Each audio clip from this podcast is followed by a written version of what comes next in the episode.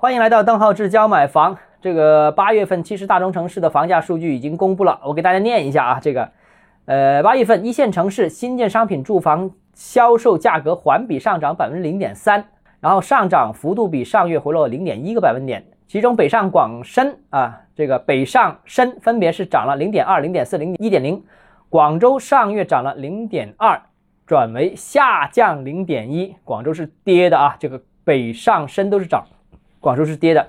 那一线城市二手的价格呢，环比上涨了百分之零点二啊，涨幅比上月回落了零点二个百分点。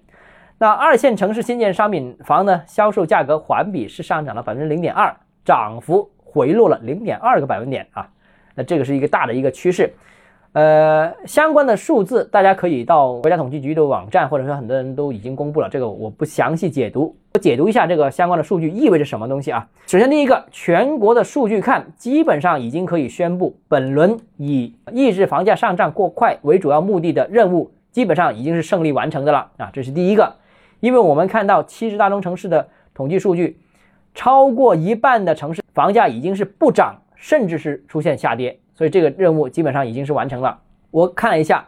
房价下跌的城市占整体数据的接近一半。那未来呢？我认为整个政策应该发生转向，就是由防止大涨转入防止大起大落啊，就避免大起大落，稳最重要啊。当然，大起现在已经没有什么希望了，但是下一步要防止大落，因为近期其实已经有部分城市出现了大落啊。我们之前曾经解读过。这个很多城市开始已经出台限跌令了啊，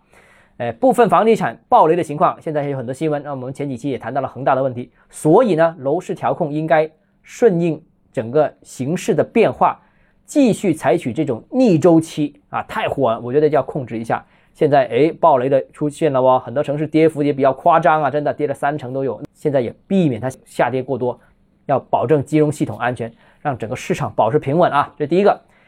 第二个呢，就是一线城市，大家发现房价也稳了，没有需要加码。比方说像广州啊，广州新房价格环比是跌了百分之零点一，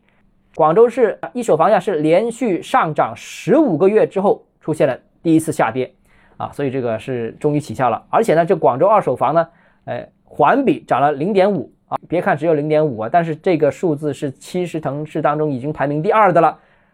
说明广州的二手市场既还比较强势，也说明了整个全国的二手市场其实已经进入一个相对平稳，甚至开始低迷的这样一个状态啊。呃，我提醒一下，其实广州虽然涨幅全国第二啊，但是其实这里面有一个呃成交量已经明显下滑，价格回落，肯定接下来两个月就会陆陆续续看到。所以呢，政策也不要太着急，这个只是政策传导时间差的问题，也是卖家。反应时间差的一个问题，只要再给一两个月，这个价格稳定甚至回调，我觉得已经是一个大概率的事件。既然如此的话，那广州就算是一线城市，没必要进一步调控升级加码。按照目前的情况，呃，我觉得调控保持稳定就可以了啊，避免市场进一步进入低迷区间，反而是下一阶段的一个主要工作。那可能全国的这个楼市调控政策可能也会出现一个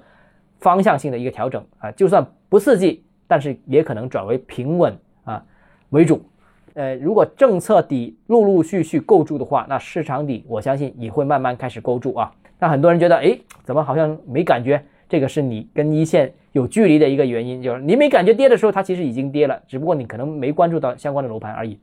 那你说哈，它好像没跌，那已经见底了，其实不是，就算政策保持稳定，它可能还在目前的阶段之下，还会往前走三四个月，继续往下走。那所以呢，我现在说的东西都是前瞻三四个月之后的一个情况啊，大家可以留意一下准不准啊？好了，那今天跟大家聊到这里啊，如果你个人购房或者有其他疑问想跟我沟通的话，欢迎私信我或者添加我的微信，账号是教买房六个字拼音首字母小写，这个微信号就是 d h e z j m f，我们明天见。